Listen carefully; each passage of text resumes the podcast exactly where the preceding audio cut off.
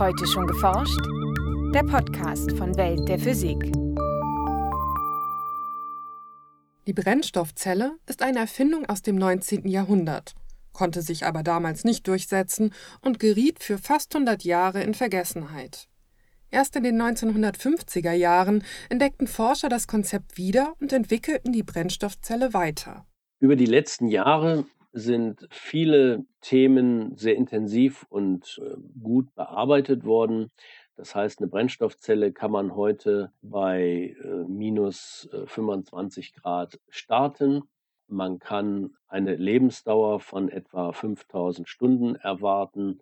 Man hat Katalysatormengen immer weiter reduziert und gleichzeitig die Leistungsdichte des Aggregates erhöht. Alle diese Themen sind so, dass die Brennstoffzelle heute gut für eine Markteinführung geeignet ist. Sagt Detlef Stolten, Professor an der RWTH Aachen und Institutsleiter am Forschungszentrum Jülich. Wie genau eine Brennstoffzelle funktioniert, wofür man sie nutzen kann und welche Hürden es noch zu überwinden gilt, erklärt der Ingenieur in dieser Folge. Viel Spaß beim Hören wünscht Jana Harlos. Um aus Kohle, Öl oder Erdgas elektrische Energie zu gewinnen, wird in konventionellen Kraftwerken zunächst der Energieträger verbrannt, um mit der Wärme eine Turbine anzutreiben. Diese erzeugt über einen Generator dann in einem zweiten Schritt den elektrischen Strom. Bei Brennstoffzellen hingegen ist der Weg kürzer. Sie wandeln die Energie, die bei einer Verbrennung frei wird, direkt in Strom um, ohne den Umweg über Turbinen oder Generatoren. Und das hat Vorteile. Wenn man Energie umwandelt, dann geht eigentlich auch immer Energie verloren. Das heißt, der Wirkungsgrad ist die Energiemenge, die man herausbekommt, geteilt durch das, was man reingesteckt hat. Und ähm, dieser Wirkungsgrad kann eben immer nur zwischen 0, wenn man gar nichts herausbekommt, und 100 Prozent sein. Und es ist ein Maß dafür, wie wirkungsvoll eine Technik ist, wie wir sagen, effizient eine Technik ist sagt Detlef Stolten, Leiter des Instituts für technoökonomische Systemanalyse am Forschungszentrum Jülich und Professor für Brennstoffzellen an der RWTH Aachen. Ein hoher Wirkungsgrad ist für umweltfreundliche Technologien erstrebenswert, weil wenig Energie ungenutzt bleibt. Während der Wirkungsgrad eines Verbrennungsmotors in einem Pkw beispielsweise um die 35 Prozent oder darunter liegt, beträgt er bei Brennstoffzellen auch hier je nach Größe und Anwendung um die 60 Prozent. Brennstoffzellen haben zwei besondere Eigenschaften. Die eine Eigenschaft ist, dass der Wirkungsgrad sehr hoch ist. Die andere Eigenschaft ist aber, und das ist damit verknüpft und ist besonders wichtig, dass dieser hohe Wirkungsgrad bereits bei kleinen Einheiten erreicht wird. Damit eignen sich Brennstoffzellen für vielfältige Anwendungen, vor allem überall dort, wo sich das Stromnetz nicht einfach anzapfen lässt. Ein Beispiel ist die Notstromversorgung, aber auch beim Camping in den entlegensten Gebieten der Erde können sie zuverlässig Strom liefern und sogar in Raumfahrzeugen. Schon die Apollo-Mission, die die ersten Menschen zum Mond brachte, setzte auf Brennstoffzellen. Und auch wenn prinzipiell ein Stromnetz verfügbar wäre, kommt diese Technik zum Einsatz. Brennstoffzellenheizungen versorgen bereits viele Gebäude mit Elektrizität und Wärme. Brennstoffzellen sind elektrochemische Energiewandler und die Besonderheit dabei ist, dass nicht eine Verbrennungsreaktion direkt abläuft, sondern dass die Verbrennungsreaktion, die zwar nachher brutto abgelaufen ist, unterteilt wird in Teilschritte in den meisten Brennstoffzellen reagieren Wasserstoff und Sauerstoff zu Wasser, wobei die chemische Energie in elektrische Energie umgewandelt wird. Die Reaktion läuft in mehreren Teilschritten ab, die an verschiedenen Stellen in der Zelle stattfinden. Im Kern besteht eine Brennstoffzelle aus zwei Elektroden, zwischen denen sich ein Elektrolyt, also eine leitfähige Flüssigkeit oder Membran, befindet. Der Brennstoff einer Brennstoffzelle ist meist molekularer Wasserstoff, der sich aus jeweils zwei Wasserstoffatomen zusammensetzt. Diese Atome bestehen wiederum aus einem Proton im Kern und einem Elektron in der Atomhülle. Im ersten Schritt werden die Wasserstoffmoleküle an einer der beiden Elektroden aufgespalten. Dabei hilft ein Katalysator, also ein Stoff, der die Reaktion beschleunigt, ohne dabei selbst verbraucht zu werden. Und diese Reaktion, die dort abläuft, ist eine sogenannte Halbreaktion der Verbrennung. Und bei der wird dann beispielsweise Wasserstoff in zwei Protonen umgesetzt. Das heißt, ein Wasserstoffmolekül, was aus zwei Atomen besteht, wird zuerst gespalten und dann wird aus den beiden Atomen jeweils ein Elektron nochmal abgespalten. Nun trennen sich die Wege der Wasserstoffbestandteile.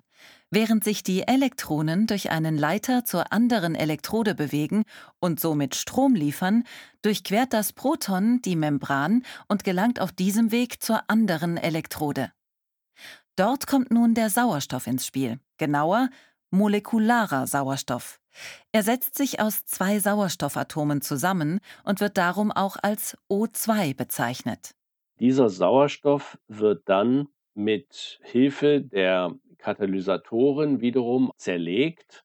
Aus O2 wird erstmal elementarer Sauerstoff gemacht und dieser reagiert dann mit dem Proton, was durch die Membran gekommen ist, und dem Elektron, was von der anderen Seite über einen Widerstand auf diese Luftelektrodenseite gekommen ist, zu Wasser. Durch diesen Prozess baut sich zwischen den beiden Elektroden eine elektrische Spannung von rund einem Volt auf. Das ist etwas weniger als bei einer Knopfzelle. Um die verfügbare Leistung zu erhöhen, lassen sich bis zu mehrere hundert Brennstoffzellen in Reihe schalten. Der so erzeugte Strom gilt als sehr umweltfreundlich. Das kommt natürlich einmal daher, dass Brennstoffzellen Wasserstoff als Energieträger nutzen können. Und äh, Wasserstoff kann umweltfreundlich aus Strom über Elektrolyse durch Wasserspaltung hergestellt werden. Der Pfad ist umweltfreundlich. Der Pfad ist erst einmal CO2-frei, Allerdings ist die Voraussetzung dafür, dass der Wasserstoff mithilfe regenerativer Energien gewonnen wird, also etwa durch Wind- oder Solarstrom.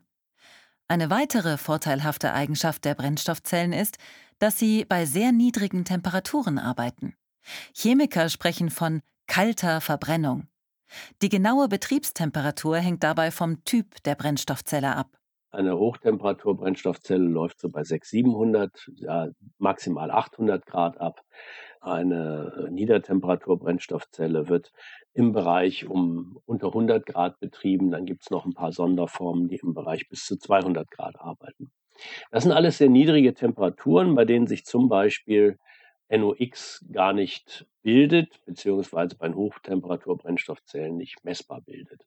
NOx, also Stickoxide, entstehen beispielsweise bei der Verbrennung in Dieselmotoren und wirken sich negativ auf die Luftqualität aus. Gerade an vielbefahrenen Straßen wird das zum Problem. Mit Brennstoffzellen betriebene Fahrzeuge bieten, ebenso wie Elektroautos, eine schadstofffreie Alternative. Verglichen mit den batteriebetriebenen Autos spielen Brennstoffzellenfahrzeuge allerdings bislang eine untergeordnete Rolle im Straßenverkehr. Laut Kraftfahrtbundesamt waren Anfang 2021 mehr als 300.000 E-Autos in Deutschland zugelassen, aber nur rund 850 Fahrzeuge mit Brennstoffzelle. Die Brennstoffzelle ist etwas später in die Markteinführung gekommen und wird eben hauptsächlich von asiatischen Herstellern, das heißt also von Toyota und Hyundai und Honda derzeit, sowie sehr intensiv auch von einigen äh, chinesischen Herstellern verfolgt. Derzeit zahlen Verbraucher in Deutschland für ein Auto mit Brennstoffzelle gut doppelt so viel wie für ein batteriebetriebenes Fahrzeug, in der Anschaffung aber auch pro gefahrenem Kilometer. Und auch bei der Infrastruktur hat die Brennstoffzelle bisher noch das Nachsehen. Gegenüber 23.000 Ladesäulen für Batteriefahrzeuge gibt es in Deutschland nur etwa 90 Wasserstofftankstellen. Im Vergleich mit anderen Ländern ist das sehr gut ausgebaut. Darauf würde ich jetzt mal Bezug nehmen wollen. Also es ist noch ein, ein dünnes Netz, aber es ist ein Netz, mit dem man durch ganz Deutschland fahren kann. Ist auch strategisch so ausgebaut worden, ohne dass man zwischendurch in schwierige Situationen kommt. Detlef Stolten geht davon aus, dass sich Brennstoffzellen und Batteriefahrzeuge in Zukunft ergänzen werden. Für kleinere Fahrzeuge, die kurze Strecken fahren, dürfte sich der Batterieantrieb durchsetzen. Für große Nutzfahrzeuge, die längere Strecken zurücklegen wie Busse oder Lkw, bietet die Brennstoffzelle dagegen Vorteile. Denn die Reichweite eines Brennstoffzellenfahrzeugs ist deutlich größer. Ein weiterer Pluspunkt ist das vergleichsweise geringe Gewicht. Denn in einem Lkw oder Bus wäre die Zelle selbst nur wenig größer als in einem Pkw. Die Energie steckt schließlich im Tank. Anders beim Elektro-Lkw oder Bus. Hier ist die Batterie deutlich größer und dadurch auch schwerer als in einem Pkw. Doch egal ob klassisches E-Auto oder Brennstoffzellenfahrzeug, um für Verbraucher attraktiv zu werden, müssen die Kosten weiter sinken. Das gilt für alle erneuerbaren Techniken. Das vorderste Thema ist Kostenreduktion. Das heißt, die Kosten dieser Techniken müssen herunter auf ein Niveau, dass sie mit den konventionellen Techniken konkurrieren können. Es ist nicht vorstellbar, dass wir langfristig die Techniken subventionieren, sondern langfristig werden wir auf dasselbe Kostenniveau runterkommen müssen, aber auch runterkommen können. Um dieses Ziel für Brennstoffzellen zu erreichen, arbeiten Forscher unter anderem daran, die Lebensdauer der Zellen zu erhöhen und den Bedarf an Katalysatormaterial zu reduzieren. Man möchte den Gleichstand in etwa erreichen mit dem Katalysatorbedarf, der sich bei einem Verbrennungsmotor ergibt äh, durch die Abgasnachbehandlung. Da geht es immer um die Edelmetalle, also letztlich um Platin. Gleichzeitig wird das Wasserstoffnetz weiter ausgebaut, um Verbrauchern überall in Deutschland bequemen Zugriff auf den umweltfreundlichen Brennstoff zu ermöglichen. In Zukunft könnten Brennstoffzellen also eine wichtige Rolle für die Energiewende spielen, indem sie netzunabhängigen, klimaneutralen Strom erzeugen. Für Fahrzeuge, Gebäude und vielleicht sogar für Flugzeuge und Schiffe. Ein Beitrag von Denise Müller-Dum und Jens Kube, gesprochen von Ulrike Kapfer. Aufnahme Hörspielstudio Kreuzberg. Tonbearbeitung und Schnitt Daniel Levy. Redaktion Welt der Physik. Welt der Physik wird herausgegeben vom Bundesministerium für Bildung und Forschung und der Deutschen Physikalischen Gesellschaft.